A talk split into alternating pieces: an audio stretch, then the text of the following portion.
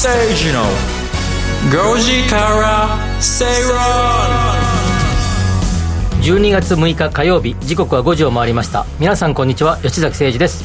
アシスタントの八木ひとみです。そして火曜パートナーはキャインの天野博之さんです。キャイン天野博之です。お願いします。よろしくお願いします。えー、今日は本当ねいろいろ話題がありますけれども。何ですか、ええあどどれからいきます？どうしましょうかね。やっぱりサッカーからですかね。はい。じゃあちょっと僕は休憩してきますね、吉崎さん見てないんですか？サッカー。どうだったんですか？前半だけ見ましたいやいやちょっと待って。ハーフタイムで寝ました。ちょっと待って。前半1対0のあの状態で寝れたんですか、はい寝ました。すいですよね一条で勝ちそうだなと思いましたからね。すげえなんか負けすげえな3点ぐらい入れられて負けてたらね 寝ちゃうこともあるかもしれない。1-0で勝ってて。モドリッチを封鎖してるあの日本を。寝た寝た前半はしっかり見ました。吉崎っちは寝たんですね。でも前半しっかり寝たあしっかり見たっておっしゃってますけど半分ぐらいしか見てないってさっきお話しされてましたもんね。あでも 後半のあの12時ぐらいからシャワー浴びたら寝る準備してあの20分ぐらい一生懸命献身的に頑張ってた前田大然のやっとのゴールを見てあそれも見ました見ました見ました。すごいわ。逆に気持ちが良かったですね。そうですね。じゃあ勝った状態で寝て朝起きて。ね絶対あ勝ってるなと思ってたんですがであヤフーニュースかなんか見てたら「1-0やん」ってなってたら昨日のまま更新されてなかった。そのまま寝てたっていう。で更新してみたらですね負けてたという。ああじゃあその余白が長かったんですね。に日本国民の中ではね。そうですね。幸せな時間がねちょっとなか。ったいや山村さん全部こうがっつり見てたんですね。いや見ましたよ。見ましたしあの年末の仕事があのわちゃわちゃしてる中でやったんでね本当にあと、えー角つけたりいろんなことやってたんで。本当に。先週末ねねお疲れ様でした。ぼーっとしてますけどね、はい。あの今日はこんなテンションで頑張りたいと思いますけど。見ていただいたそうでブラックビスケッツを。ブラッキの復活。ありがとうございます。すごい。もうなんか涙が出そうになっちゃって何回も20年前って言われるからあもう20そう年前だなそれで泣き泣きた。20年も経っちゃったみたいな。さっきね山村さんがよく踊ってくれましたからね。TikTok 版を。TikTok 版これ覚えるのが大変だね。本当に、え。ーリスナーの方もね見られた方多いんじゃないかなそうで。すねー。やっぱ昔のダンスの方がすごい懐かしいっていう気持ちがちょっとかき立てられてうん。あれから結構毎日どどうでしょう？だい聞いてます52歳のランニングマン見ました？う ん準備運動だけはしっかりやりました私すごい人と一緒に仕事してるんだなと思いながら見てました。とんでもない本当に。いやいや本当ね忙しい中で体調だけ崩さないようまさかに気をつけねまたてください。角をつけることになるとは思わなかったですよ。ねえ本当に。吉崎さんはねビデオで撮ってらっしゃるということなので楽しみにして楽しみに見てますね。もういろんなところで上がってますからもうもし見逃された方は、ねでもあのすごい反響なんで、もし何かあったらまたやろうじゃないかみたいな話にもなったりとかしてるんで楽しみにしといてください。それコンサートも開くんですね。そうですね、み そしたらまたねいろいろコンサートとかね、やってやったら台湾とか行ってねやれたらいいですよね、経済効果をね生み出してもらって。経済効果も。え え楽しみにしております。ええ僕にはな何の権利もないんで言うだけです。からあ言ってるところから話大きくなるかもしれないですしね。はい、さて火曜日の今日はですねさまざまなマーケット動向や具体的な投資に関する情報満載です。投資のスタンスやポートフォリオ構築なども提案する火曜日番組前半は比べてみようのコーナーをお届けします。あらゆるデータを比較しながら投資のヒントを探ってまいります。そして「カムカムインカムクラブ」のコーナー今月はですね12月に入りました不動産投資と税年末ですから、そういうテーマでお送りしてまいりましょう、今日は不動産投資に関わる税金とは、という題で吉崎さんに解説してもらいます、はい。今日はねあの四かあのここの1か月の中の、まあ、総まとめ的な全体の概要からお話をしていきたいと思いますので、はい。まず概しっかり概要を聞いていただいてから、えー詳細は来週以降という感じにしたいと思いますそして番組後半ではゲストをお招きしてお話伺ってまいります。今日はどれですか？今日もスペシャルゲストですスねペシャルの方ですか？はい。そうですかそうですはい、お楽しみに、はい。えーそして皆さんツイッターハッシュタグご時世でつぶやいてください。皆さんからのご意見もご紹介してまいります。ツイッターもうすでにいっぱい来てますからね、本当ですか、えーブラピは中学生の時だったから青春ど真ん中っていう方同い年ぐらいだと思いますね多分私と、ね吉崎さんは放送きっかけで昨日友達と飲まれたはずではって来てますけど。確かに飲んでました。11時45分ぐらいまで。さすがに友達もサッカー気になってたでしょ？そう吉崎さんは別に飲みたかったんだけど。彼はどっかのあのバーみたいなとこいてそのまま見て帰るってはい見て帰るって言ってまああいいそうだろうですねなそうなりますわしたブラピ再生の経済効果の GDP は何パーぐらいそうそうそうそう。いやどうですか？あの木村君がね岐阜行った時に30億ぐらいあったんじゃないか。っておー。言われてましたけどね。はいブラビは別に何か販売したわけでもない あでも音楽配信とかしましたから、えーどうなんでしょうね。0.02%パーぐらいはある。結構大きいですどうだろう、うん。はい今日も楽しく進めてまいりましょう。この番組はロボットホームワオフードココザスの提供でお送りします。吉崎誠二の5時から正論。さてこの時間は比べてみようのコーナーです、あらゆるデータを比較しながら投資のヒント探ってまいります。今日取り上げる話題はこちらです、働く世代の幸福感。うん。かっこ関東関西編です。おお、はい。どっちが幸福感を感じてるかってこと？まさにそういうことですね。はい、えー、ハック報道 DY ホールディングスが社会の中に新しい幸せを生みつなげ広げていくことを目的としたこれからの幸福感プロジェクトで働く世代の幸福感調査を実施しました。その結果関東と関西の比較では関東に比べて関西の幸福感が相対的に高いということが分かったと。関西の人が幸福感を得ているそうですね、えーちょっとあの昨日も今日も聞いてくださってる方、うん。ね、リスナーの方はもう昨日は豊かさとは何かみたいなテーマで、えね、あなたは豊かさはどんな時に感じますか？って今日は幸せはどんな時に感じますか？うん。みたいな。幸せチェックが。チェックで。ディレクターの方々はあれですか、もしかして豊かさや幸せに今かけ飢えている。そうか？もしれないちょっと迷ってらっしゃる。迷ってらっしゃるんですか？かもしれないですね。幸せってなんだっけなんだっけさんまさんじゃないですか？そうですね。あでもあの全体では8割近くが幸福感を感じているっていう結果になったんですね。ーすごいね。結構皆さん幸せ感じてらっしゃるとこの状況下で幸せであるって。そう。ただそのまあ相対的に見れば関西の方の方が幸福感が高いということなんですね。まあ関西の人のがちょっとした幸福感に敏感ではあるよね。ああのえー人より安く物が買えたとかそういうことに対して うん。すごいこれなんぼやと思うみたいなのね。そうですね。大好きでしょ。ああいうのなんて日常でいっぱいありますもんね。確かに確かうにん。この服実は安く買って。そうそうそうそうそう。見えんけど300円なんやみたいな。感2着じです2着でいくらやみたいなね。でもこの話した時吉崎さんがそれ分かる分かるみたいな感じですね。関西ご出身でらっしゃるから、そうですね、はい。はい。あのやっぱりこここにも出てきますけど関西のまあ幸福度高いって多分関西の人っておそらく言いたいことを素直に言うっていうかですね、うん裏表がないというか、はい。人が言ううん腹を割るっていうそうですね。人が言ったことをそのまま受け止めるっていう感じで、例えばあすごい「あ矢部ちゃんあの矢部ちゃん今日綺麗じゃない?」とか言ってうん「そうなの?」みたいなことを言うのか、何また何か言いたいこと本当は本心は違うんじゃないのと思うかでそうは私は。裏に何かがあってみそうたいな今言われた言葉では「え今日?」っていうところに引っかかりました。けど「今日も」とかじゃなくみたいな、ええ。いつもじゃないんだそうそうそう。そう失礼しました。はい。ええ。まあ、そういうところで、まあ、言ったことを素直に取るとか、思ったことをそのまま口にする方が、まあ、楽ちんっていうか、まあ、溜め込まなくていいなっていうふうに思うんで、まあ、東京のがうがった捉え方したりとか、人の目を気にしたりとかそういうところはあるのかも、うん。かもしれないですね、なんかそれはすごい感じますよね。確かにあの本音項目共鳴項目シェア項目という項目でそれぞれに分けて見ていったらしいんですけれどもやっぱり関西関東ともに本音共鳴シェアの3項目すべて「はい」と答えている方は幸福感が高い傾向にあるということなんですね、なので自由に本音で話し合った方が楽しいということだったりとか日々楽しく笑える場面がある、またあのくだらないことでも人と話をする時間は楽しい、うん。こういうことを考えてらっしゃる方は幸福感高くなるっていう話だ。そうですね。なのでまあただそのこのリアルでシェアする方が幸福感につながるのか最近のこう若い方は SNS でのシェアもあるじゃないですか、ツイッターとかで、ね、はい。なので的なところの。そうですね。だからその SNS でのツアシェアでもその幸福感を感じるのかっていうのは結構気になる部分だなと私は読んでて思ったんですけど、ね、はい、うんただなんかあの打ち合わせの時に天野さんいらっしゃって、天野さん幸せ感じてますかってディレクターが聞いたんですよ、それ天野さんのお答えがですね。僕はねやっぱりあの幸福感で満たされたらねやっぱりそこがピークになっちゃうんでね、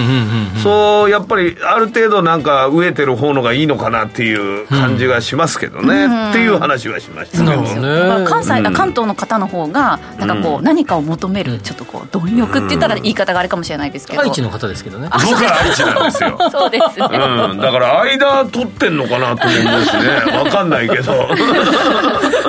結構本音で喋る方だしね。どっちかってそうですね、いやでも面白いなと思って。確かにあの、天野さんの業界といいますか、だとこう満足したらもうそこで成長止まっちゃうみたいな部分があのだから燃え尽き症候群じゃないけど、なんかガーッと一生懸命やって、やった後にポーってなっちゃう時もあるから、だからななもうこうやって関西みたいに小さいなんか幸せみたいなのをパってみ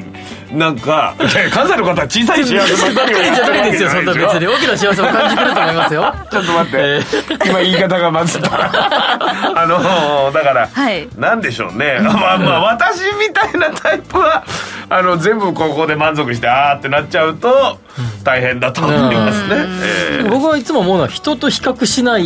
くて生きていってる時がやっぱり幸せ感が味ると思うんで、あの人はこんな美味しいもの食べてるみたいなものを見て憧れたりとかそこそこ、誰かが言ってたら自分もそこ行ってみたいなってなるだけ思わないように人は人自分は自分って思うようにしようって僕はいつも思ってます、そう。するとだから今の時代なんかはなかなか人と比べる情報が満載じゃない？ですか、SNS の中では、あの人また海外行ってるのか、あの人ここでご飯お寿司食べてるとかね、そういうことに気を取られない。ようになるだけしてますね今日も僕はあの納豆を食べて。やっぱり小さいし えちょっと語弊がある。そうですね、はいはい、まあでもそういうこの納豆のねタレを取っておくとか、うん、なんかそういうお話を一緒にできる人がいるっていうことがもしかすると幸せなのかもしれない、ね、この状態は幸せなんで。すねそうですね。今幸せな状態でラジオ進めていってるということですね、まあ、あの日常生活の中で本音で話してお互いにこう共鳴し合って広げていくっていうのが幸福感を高めることにつながっていく、ということなので、皆さんぜひシェアしながら。シェアしながらね。働く喜びはみんなと、ね、やっぱりシェアして、人のことを気にしない。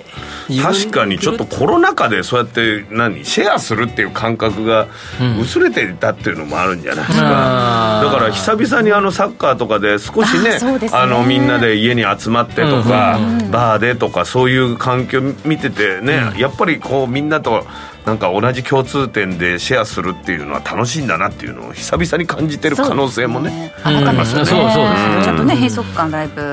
打破できたような印象はありますよね、くだらないことをこう喋って笑ってくれるのがいいですよね。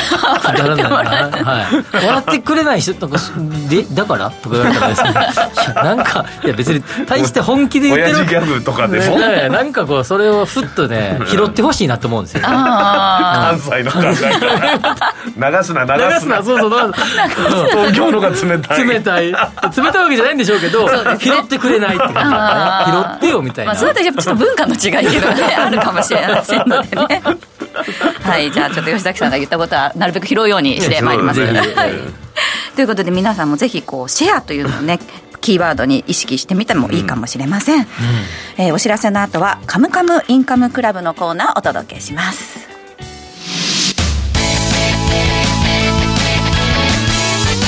吉坂誠二の5時から正論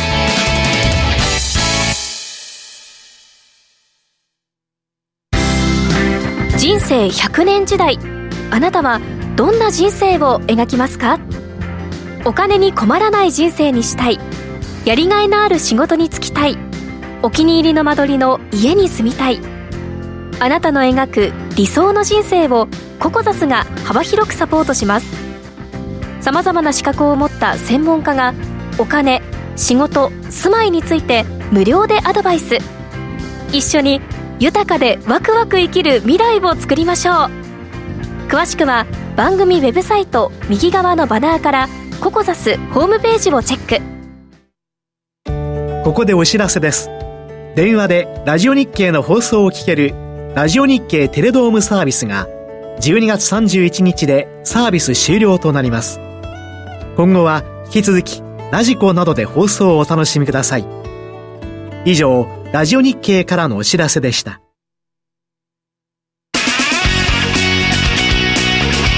吉崎誠二の5時から正論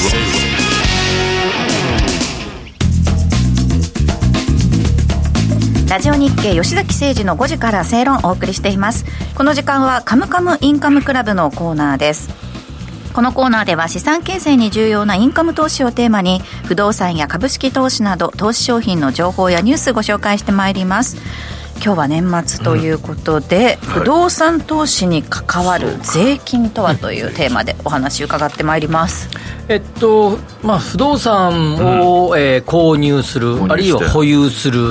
とさまざ、まな税金がかかります。かかりますね。で一方であの、まあ、例えば株式を、えー、保有していてもですね、えー、うん当然、配当を得れば、配当に対しては税金がかかるし、キャピタルゲインが出れば税金がかかったりします、でまあ、ちょっとですね不動産と株式では若干、様相が違い。あ持ってるだけで税金は株式はかからないないですよね、はい、そうかそう。か、はい、不動産の場合は持ってたら固定資産税。がかかりますね、はい、よく聞く言葉だ。順順順を追って喋っていくとですね、はい、まず不動産を買う。取えー、取得。取得取得する、はい、という時ね、はい、まず買う時にですね、うん、建物と、えー、土地、まあ、家を買うと、はい、建物部分と土地部分セットで家を買うわけですね、はい、これ区分マンションでもい一軒家でも。下の土地をねみんなで分け分ける。これ区分の場合は下を分ける、はい、一戸建ての場合は自分で全部下も持つということで、土地と建物分かれて、うん、えー、かあ一緒に買う形になります、はい、でこれが例えばですけど1億円の計算しやすいように、はい、物件だとしたときに、はい、建物が5000万、土地が5000万ぐらいだったとすると、うん、土地にはですね、うん、えー、消費税がかかりませんが、建物には消費税がかかります、はい、10%, 10%、うんでなのでまず最初に払う購入した時に払うのは建物に対する消費税を払います、はい、まずここで税を一回納めます、はい、ここで土地には税金がかからないことはご注意ください、はい、入ってませんので、はい、なぜかというと土地は消費されないから。おお減らないからと。消費税ではない。消費されないので土地には消費税がかからないと、うん、ちなみに消費税かからないものも不動産関係でもう一つあって賃料にも消費税がかからないですうん。そうなんです。これは特例でかからないようになってるんですね。はい。まあ、まあ、それはちょっと置いといて。管理費とかいろいろ他にかかってさらに税金っつったらね。ねしかも変動しますし、ね、変動しますね。ああそうかそうか。で不動産をじゃあ所得、取得した時にまずかかるのが、えーまあ、買う時に消費税がかかります。その次、はい、不動産取得税っていうのがかかります、うんうんでこれはですね土地や建物といった不動産を取得。取得のパターンは、購入もあったり建築もあったり、贈与とか交換、な何らかの形での取得をすればですね、はい、かかる税金が不動産取得税と、えー、いうことになります。はい。で不動産取得税は原則的に固定資産税かける税率で計算するんですけど、うん、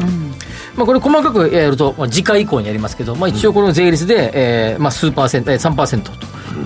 えー、で建物は4%という決まってるんだけど今減減免されていて率は下がってたりします、ね、それは改めてお話をします、はい、次にですね不動産を取得すると登録免許税っていうのがかかります。わ、はい、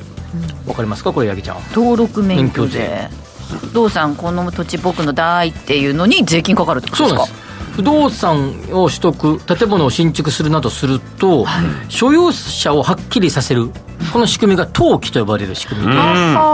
登記書に登記されるわけですよね、不動産登記簿に載る。登記書に登記されて登記簿に載るということですそのための、えー、費用がかかります。そんなのもかかるんですか？それはどうにかならないんですか？そうですよ。これはやっぱ国がですねまあ、天のっちの物件だと認めてやるぞと国がというふうに言うわけですよ、その税金それどれぐらいかかるんですかこれはですね、えっと、これも先ほど言ったように、えっと、今軽減されていて基本的には固定資産税評価額かける0.4%軽減されてる時っていうのは経済がまあちょっと大変な時期で家をもっと買ってほしいみたいなそうですよね、はい。まあ、費用をちょっと抑えてあげようかということですよね、まあ、これがまずかかりますよとい。うことになります、はいで次にですね結構、うん、えー、あさっきそうそう。消費税。あ契約の時に思い出した。もう一個ありました。印紙税がかかります、うん。印紙ほら。あ紙？印紙あの切ってみたら、はい、あの印紙印紙がかかります、印紙税ですね。これがかかります。最近はですね、あえー、と今年の5月か、うん、18日か15日かから、うん、えー、メオンライン上、うんうん、メメールでオンライン印紙、えー、はいオンラインでできる時は印紙がいらなくなったんですあじゃあ印紙代は払わなくてよかった。オンラインで契約するとね。でも紙でこういうペーパーに貼る時は、印紙がいりますがネット上でやり取りすると印紙はかからないなるほど。なんかよくわからないルールに変わりましたがこれ印紙税ですね。国は減りますよねそんな儲けが減るんですよ、うん、でもそんな結構な額なんですか印紙これ実はですねあるでしょう結構。皆さん持ってる200円とかでしょ、えー、でもあれえっ、ー、と1億とか買うと何万円ってされますか、うん、そうそうそうそうそう。そうですか、じゃあ結構な収入源になる可能性があるってことね。そうなんです、まあ、これ辺がまず最初にかかるということです、うんはい、次にですねその物件を保有していたら先ほど出ました、うん、固定資産税がかかりますと、固定資産税は建物と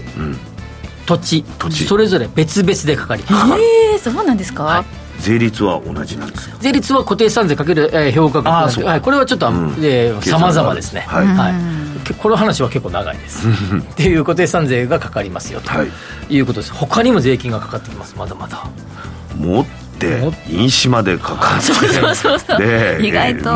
固定資産税持ってる間ずっとかかる税金。はい、はい、で固定資産税かかってきますが固定資産税はそのた土地については評価額によって変わってきますけど建物は減価償却されていって価値が下がってくるので、建物の分についてはじわじわじわじわ減ってますが土地については基本的に評価額が上がればその分税は上がっている。評価額も上がる可能性ありますよね。あるでしょう。銀座とかもね値段とか。それで税金上がっていくんですか？上がってきます。固定資産税上がりだから人気の街になっちゃったなんつったらそうそうそう。ドキドキしちゃいますよね、ラッキーなんだけど税金は取られるということです、えでも勝手に評価してそれはないよって話ですよね。そんなの。えー、そうなの。そりゃそうなんです。評価を気にしない街とかないんですか？ずっと税率一緒だよみたいなね評価額一緒だよみたいなところがいいですね。でさらに不動産を持っていて税金を払いましたよと。で賃料収入がありましたよってなると、先ほど言った賃料には消費税がかかりませんが、賃料で得ましたそこで経費を使いました。この差し引きで出た不動産収入、これにも税金がかかります。だってそれは八木ちゃんだって税金払ってるでしょ？払ってます収入があるって、はい、それに対しては税金がこれ不動産。収入が出たらやっぱり税金がかかるように出る。はい、プラスになれば税金を払わなきゃいけないと。いう仕組みがあります。ただこれにはですね、うん、他のサラリーマンの方々とか給与所得があるがある方においては、うん、えー、損益通算という制度があって、うん、うまくそれがあの相殺でき相殺できるような、はい、できるような仕組みがありますからそれについてはまた改めてお話をしようかなというふうに思いますが、とにかく税金がいっぱいかかるここで不動産収益が上がるとそれに税金がかかるという一つ種類があると、はい、さて年を経まして年を経まして、えー、天野さんも僕も50代前半でございますが、はい、このあと30年40年してくれば、はい、もしかしたら天国へ旅立ちがやって召されることもあるでしょう。かもしょうと。その前にですね、うん、不動産を、うん、わもう、えー、少し若い生きてる間に、うん子供とかに、うん、えー、渡そう。渡したい、うん、贈与税なんです。生前贈与。はい。贈与、まあ、これはすごく低く収めて抑えてますけど贈与税がかかります。自分のものをさ子供にあげるときになぜ税金がかかる確かに確かに。ありますよね。それで、えー、天寿を全うされ、はい、天国に行かれる、はい、天国でまた角を生やしてブラブラビで踊ってる天野さんが。閻魔大王とね。なんで地獄じゃない。そう確かに。天国行ってないや。という時その時になるとですね相続税がかかります。不動産をえそれ息子の方にかかるんですか？そうです。子供の方にかかります、はい。じゃあ贈与税払わなくて相続税だけの方がいいんじゃない、ってなりますよね。ダブルもちろんこれあのうまく通算もできます。組み合わせることもできます、というような形で、えー、その相続税がかかってきますよということになります、でもこのようにですね、えー、不動産は比較的ですねいろんな税金がかかるんですけど、はい、ただですね、はい、ただですね、す、べ、てが経費で落とせます。おまあ、相続税はだめですけど、あのさっきの固定資産税とかとか経費で落とせますので、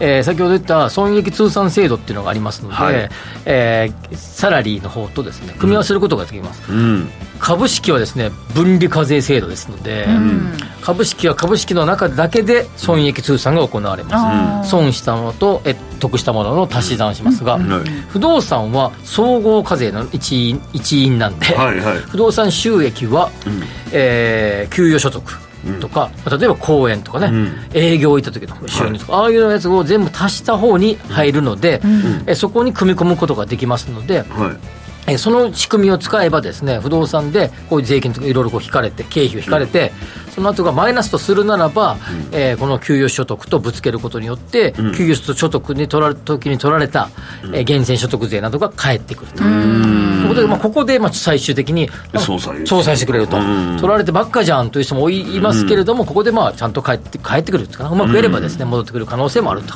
いうことですね。それ土地を買うのに、とか、お家を買うのにいい月ってあるんですか、その税金の関係ではあんまり関係ない、考えなくていい。関係なくてもいいですね。あのはいそれは、日割りで出ちゃう。まあ、確かに日割り日割りがあるから、えー、そういう意味じゃ前半の方がいいか、まあ、経費を見ればね。投資物件なら日はそうですね。前半の方がいいかもしれない。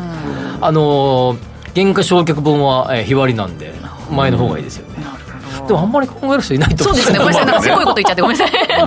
いやいやでもねなかなかのお金になっていくわけだから。そうですね、うん、あまあとにかく何か物を買ったりあの儲けたりなんかしたら、やっぱり税金がかかるようにできてると、まあ、できてると、まあ、でもそれは仕方がない、うん、それを相殺するようなシステムもちゃんとあるあるということを勉強しないと。理解して、そうですね。賢くそれに取り組めば、うんうん、それがまあちょっといろいろと美味しさにつながる。それが対策というか節税ということになるでしょう節税という言葉がね。ですね税務署がですね、うん、お天野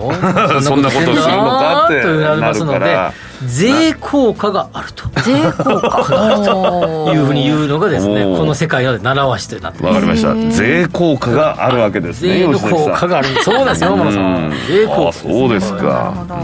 今月はその、まあ、税効果に関して いろいろヒントになるようなことをそのシリーズでお届けいただけるってことですか、まあ、そういう時期だからね、税確定申告についてもお話をしますし。確定申告がもうね考えたくもないんですよね、まあ、ありますので、まあ、ただですねあの、はい、あのこれ日本だけじゃないんですよね確定申告みたいなのって。世界的に世界でみんなやってるわけですよね。でもこんだけ DXDX って言われてる中でもうちょっとなんとかならないものなんですかね、ただただですよ。紙の量。紙の量。本当にひどいことになってる。確定申告ってなんか、と取られる感があるじゃないですか税をちゃんと確定申告っていうのは一回取られたものをきちっとここで再生産をして、あの、なんていうあの、取られたものは取り返してくださいねっていう制度ですから、え前はきっちりちゃんと見直そうよっていう、確定させようってことですから、別に追加で八木ちゃんからもっと取ろうとするわけじゃないわけですよ。そうですね、ただ、手続きが煩雑っていうだけの話で、まあ、それはあの1年間通してね、きっちりやってない私が悪いんですけど、税理士さん頼めば、何万円かで、はい、そんなに、そんなに、いやいや、すごい量の八木さんの方はね、稼ぎすぎなんじゃないですか、八木さんは。いやいや、そんなことないですよ。稼ぎでなかったら楽ちんですよ。細かい仕事が多くてだからレシートもたくさん そうそうなんです。若手も芸人たちもざわざわするもんね。確定申告は3月の15日ぐらいがね、はい、毎年ね、はい、目安ですね、そこまでにやっていただければと思いますただただ一個だけ最後にこれだけ言うと、はい、税はいろんな話今週も来週もあ今日もしましたし、来週再来週もしますけど、それぞれ置かれてる立場で若干違いますからね。置かれてる立場。はい、あの所得のあもらい方の、うん、大小とか違うので、うえそのまあ、今話するのは一般論の話ばっかり今週は、今月はしますので、まあ、全部あなたに当てはまるとは限らないこともありますのでそこは注意していただきたいということともう一つ、税制度ってちょうど今、えー、今、変更の最中で、12月10日の日にですね、うん、あ毎年10日前後に税制大綱っていうのが出ますので、ね。はい、そこで変わる可能性がありますので、はい、その2点をですね注意していただきたいなと思います。今日取り上げた内容に関してはインカムクラブのホームページでも確認してみてください。お知らせの後はゲストをお招きします。吉崎誠二の5時から正論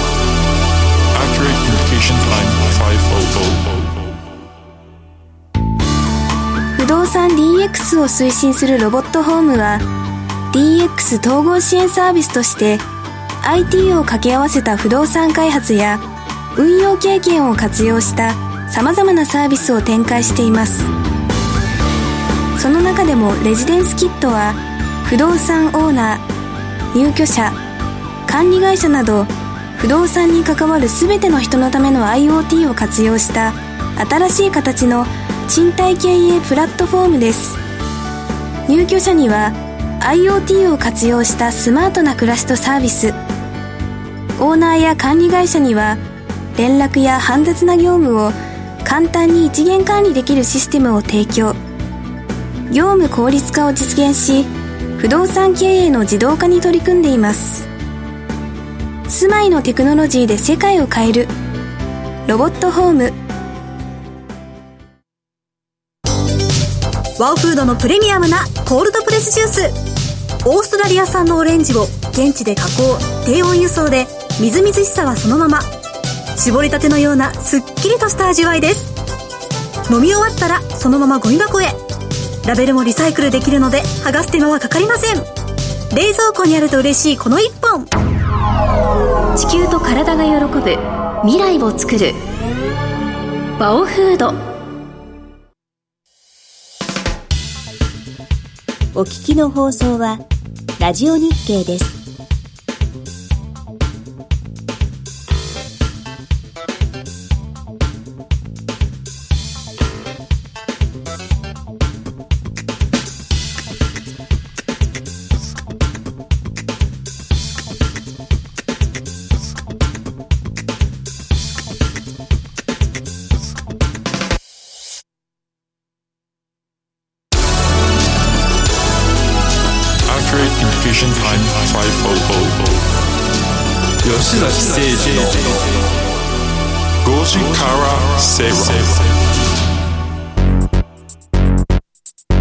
ラジオ日経吉崎誠二の5時から正論をお送りしています。火曜日のこの時間はゲストをお招きしてお話を伺っていきます。今日はラジオ日経鎌田記者をお招きしてお話を伺います。鎌田さんよろしくお願いします。お招きいただきましてありがとうございます。鎌田でございます。よろしくお願いします。今日もスペシャルゲストでしたね。そうなんですよ。久しぶりの登場ですからね。ね2週間ぐらい空いての登場。3週間ぶりですね。失礼しました。お会いできて本当に今日はじゃな楽しみでございます。よろしくお願いします。今日は、はい、えー、鎌田さんは、えー、日本一早い来年の株式。すごいこれはこれがいいこれを買えシリーズ、あの来年の注目業種、注目株、こんな観点でですね、今日はお話をしたいですね、まあ、気になる、ね、やっぱりこれ、あと2週間ぐらいするとですね、来年の株式市場はとかね、来年の、投資する対象はどのように選ぶでしょうかって、これ、もういろんなところでやるようになりますけどね、そのスピードで勝とうと。いうことで、早めに出す早くやるということで目指そう内容じゃなくて、この時期に来年の流行語内容じゃなくてって言っちゃいけしょうがないじゃないですか、内容はもうものすごく考えてきました、スピード感だけで、ものすごく考えてきました、じゃあ、まず、まず、はい、これはですね、はい、あの一つやっぱり大枠として、あの、はい。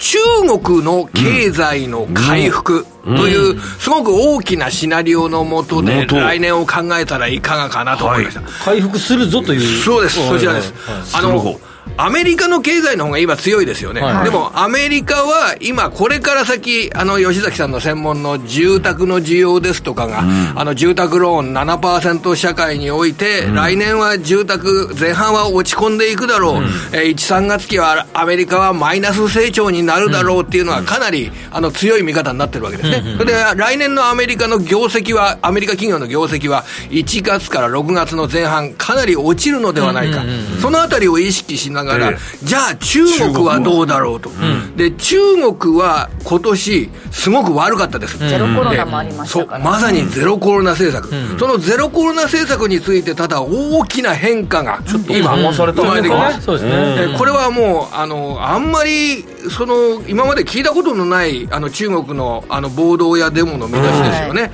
あの習近平は退陣せよですとか、そこまではっきりね。あんな言葉が、ね、世界で聞かれることはなかったですでそれを中国政府がそれを抑え込もうとすると、これ、流血の事態とかになったら、これは困るわけですね、中国政府は。そうすると、やはりあのゼロコロナ政策の緩和ですとか、撤廃ですとかに動くというようなことを、意識しながら、うん、あの世界経済を見たらいかがつまりは経済が上向いていくんじゃないかそうですそうです。そこのアメリカで落ち込む部分を中国の GDP の回復によって世界の経済を下支えするのであればそこに沿った観点で投資する企業を選ぶ、うん、となるとやっぱり中国の消費関連株、このあたりを最初に意識しろというような、実は日本企業のね、よく知られた会社で、中国のお店かなりあるんですよ、ね、ありますね、はいはいはい、あの中国に行かれるとね、すごく、あの吉田さんが結構行かれるんですよ、はい、行きますね。そのあのイメージされて、実感されてるかもしれませんが、うん、あの例えばイタリア料理店のサイゼリアっていう、うん、サイゼリア、中国でいっぱいあるんですか？あります、あの国内で大体1000店舗なんですけれどもね、うん、あの中国だと広州ですとか、上海ですとか、そういう大都市に、あの全部で香港交えてですね、400店舗ぐらいある。わすごい。結構ありますよね。だから、それで今年は、ミラノ風ドリアよかった。あの、299円でしたね、今年は良かったか悪かったかというと、外食、中国、悪かったですよね、悪いに決まってますよね、そう来年1年間を考えた場合、今年との比較で業績を考えると、上がるはずなんですよね、中国の外食産業は上がるはずなんですよね。うん それからあとは あの例えば調べてきたのは、はい、あのカレーの一番屋。ああココイチココイチね。これはあの愛知県がそうですよ。一宮市が始まってね、ねこちら喫茶店から始まりました。よくご存知で、はい、あのこちらはですねあの今国内に1000店舗ぐらいあるんですけれども、うん、結構大きいチェーンで大体1000店舗ぐらいが あるんです、ね、あのメインなんですよね。あのサイゼリアにしろ一番屋にしろ、はい、でこれで海外で9海外で200店舗なんですけれども、うん、一番200店舗の中で多いのがタイ。これが52店舗。次が中国で46でだから中国がタイの次っていうと、やっぱり辛いのが好きだっていうのが、うん、あのタイがありますよね、うん、そこに中国が続くあの続くというような形で、うん、そうすると、一番屋自体もこの、あの中国のカレーの需要の回復ですとか、あまりだから中国でカレー食べるって言っても、一番屋のようなカレーは食べられないんですよ、そういうような観点で、まずはこの切り口はいかがかなと。吉野家も結構中国ありますよね。ありますあります、はい、吉野家も株、もうそんなでもないですもんね、今。はい、まあ、このやっぱり意識として最初は大きいものから入っていくっていうような形で、その大きいものに沿って、えそれで、えメリットを受けるような個別企業はどうなんだろうというふうにいただくと、大きい中国の、えー、消費の回復といったものをあの念頭に置きながら、日本の企業を見たらなというのがす。ごいな。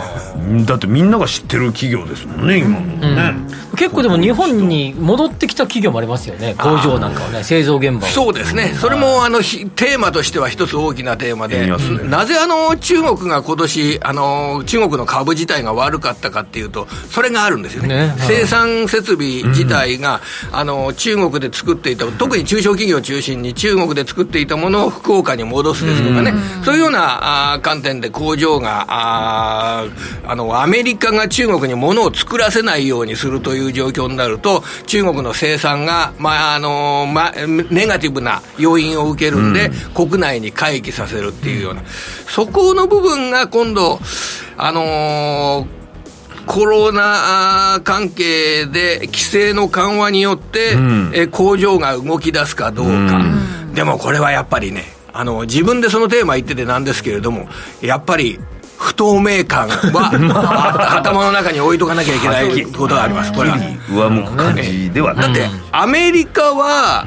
24年、2024年に大統領選挙がありますよね。その前の年は助走23年。これ、中国に対しての制裁ですとかっていったものって、やっぱり緩めないはずなんですよね。だからこれは、やっぱりもう中国の経済を考える上では、アメリカの出方ですとかは、常に意識する、リスク要因はあるということを、重々考えなきゃいけないと思いますね。視点その2は何ですか？これはですね、視点中小でテーマで考えたのは、要塞化。これ、要塞ってなんか難しい言葉あるじゃない、要塞、こう、難攻、えー、不落の要塞。はいはいはい。これ、お城的なの最近僕ね、ちょっと言葉で気に入ったんですけれども、要塞化、これ国家の要塞化っていうのを一つテーマとして考えたらどうかな。国家の要塞化というのは、あの、国自体で貿易をやらなくても、その国自体で食べていける、うん、生活していける、なるほど。これを国の仕組み作りとして、いろいろな国が進めるのではないかという。うん、鎖国的なことですか？そうです、うん、あんまりこれ、いい話じゃない、グローバルにはいい話じゃないんですけど、ただ、あの、いろいろこの今年起こったことなどを見ながら、国の政治家は、何かが起こった時に、国に住んでいる人たちの平和的に暮らさを続けなければいけませんよね。そのために、え食料の自給をしっかり高めるですとか、エネルギーを国の中だけで、えー、対応できるようにするだとか、この国家の要塞化、これをテーマに考えると、中国の、また中国になりますけど、中国が、あの、国の国内で、あの、食料だとかを全部供給できるようにするとか、エネルギーを供給できるようにするとか、それを考える国が世界中に増えてくる。ここで重要になるのはやっぱり、エネルギーですね。そうですね。もう資源がね、あるわけではない。エネルギー。だから、それで資源が必ずね、掘れば、なんか鉱物が出てくるわけじゃないじゃないですか。石油が出てくるわけじゃない。そうすると、やはりここは、太陽光発電。おそして、風力発電。ここを国自体があエネルギーの自給のために投資するというような、そこが力ある。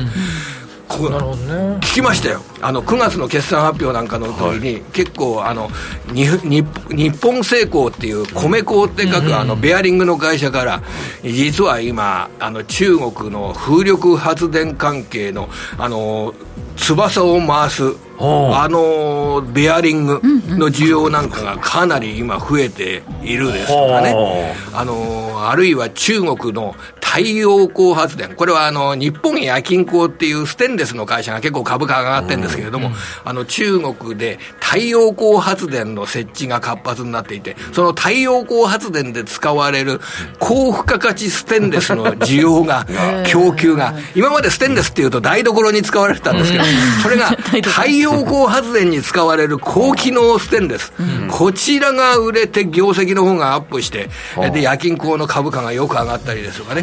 こういうような形になってるんで、新しいエネルギーの供給に関連するような日本企業、これを探していく。結構でも商社の株とかもね、株価も上がってきてますよね。あの、商社は日本独特のね、業態で、困った時に、あ、これもいいですね、3番目。困った時に頼りになる会社。あれ、物がないんだけれども、なんとかしてくんないかなと相談した時に対応してくれる会社。まあ、そういう人をね、あの旦那さんにもらったり、妻にもらったりするとすごくいいんでしょうけれども、そんなことをイメージしながら、この人に頼めば、なんとかなんとかやってくれる、この会社に頼めば、なんとかやってくれる、そんな発想で会社を考えると、専門商社ですとかね、えー、結構割安な株が多いんですけれども、あの今回、これから先、そういったあの自分で物を持つわけじゃなくて、知恵で商売やってるような会社の価値が上がっていくってこともありえるでしょうね、これね。商少々ね、来期とかままたすごそうですもんね。来期、でも前半は比較的あれなんですかね、アメリカの株が難聴な可能性アメリカの株はもう一回、あの今度、業績の悪化で株価が下がるというような場面は、想定しておいていいかもしれません。あれ、今朝なんか、えっと、だから今朝というか、昨日か、ニューヨーク結構下げてたのに、はい、日経平均そんな下がらなかったですよね。そうですね。のところ、ところ上がってましたよね。だからどちらかというと、僕は来年の前半は、アメリカ株よりもアジア株の方がい。いパフォーマンス出すんじゃないのかな。あのインドの株なんかは高値取ってきてるんですけども、ね、結構アメリカ以外の方がうん前半は調子がいいんじゃないのかなと感じて、ね、そうするとそアメリカ株が下がってきたら日本とかアジアにこう流れてくる可能性も結構あるかもしれないですね。そうですね。でちょっと今足元で日本の株がそんなに動きが強くないのは、うん、あの日本よりも今香港の方にお金がいってるんですね。なるよく上がってますね。だって香港反戦指数って、うん、この35日間で33%も上がってるんですよ。すごいですよ上げ方。本当に、ねえー、はい、今日もいろいろお話伺ってきました、うん、来年の有望株とい。うことで、はい、いろんな視点お話伺いました。なお実際に投資をされる際の判断はご自身でしていただきますようお願いいたします。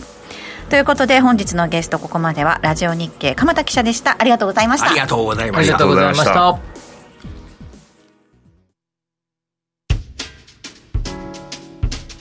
お聞きの放送はラジオ日経です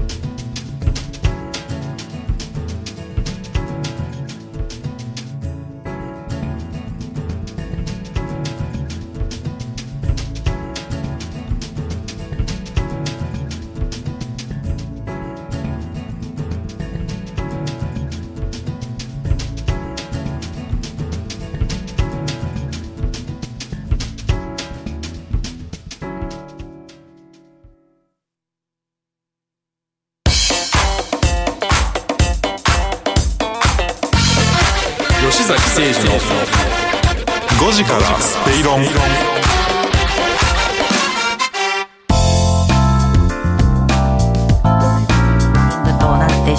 した。皆さんからのメッセージご紹介しましょうか、うん。うん、あのサイゼリアのお話があったので、はい、あのサイゼリア行きたくなりましたっていうお話とか、ね、ミラノ風ドリアでしょ？そうですね。あるのかな？ミラノに本当に。ナポリタンがねナポリにないのと同じでね。ミラノ風カツレツはミラノで食べたことありますああ、えー、薄いあのカツ的なね。ミラノ風カツミラノ風ってついてませんでした。ただミルツでしたよねあでも東京は東京ラーメンって書いてある。ところありますねえでもココイチが名古屋発祥だって私知らなかったです。えー、有名あそうですか、ね、あのご夫婦で初めてお母さんのカレーが美味しいから、あの自分の奥さんのカレーが美味しいから、あのそれをもっとみんなに食べさせようっていうところからスタートして、いつかねトッピングの全部のせっていうのやってみたいなっていうのがちょっと夢なんですけどね。なんか美味しいよね。美味しいですよね。分かんないけど美味しいあれね、だんだんお腹空いてきちゃった。組み合わせが楽しいんだよね、はい 今日もいろいろお話、えー、進めてまいりました。この番組はロボットホームワオフードココザスの提供でお送りしました。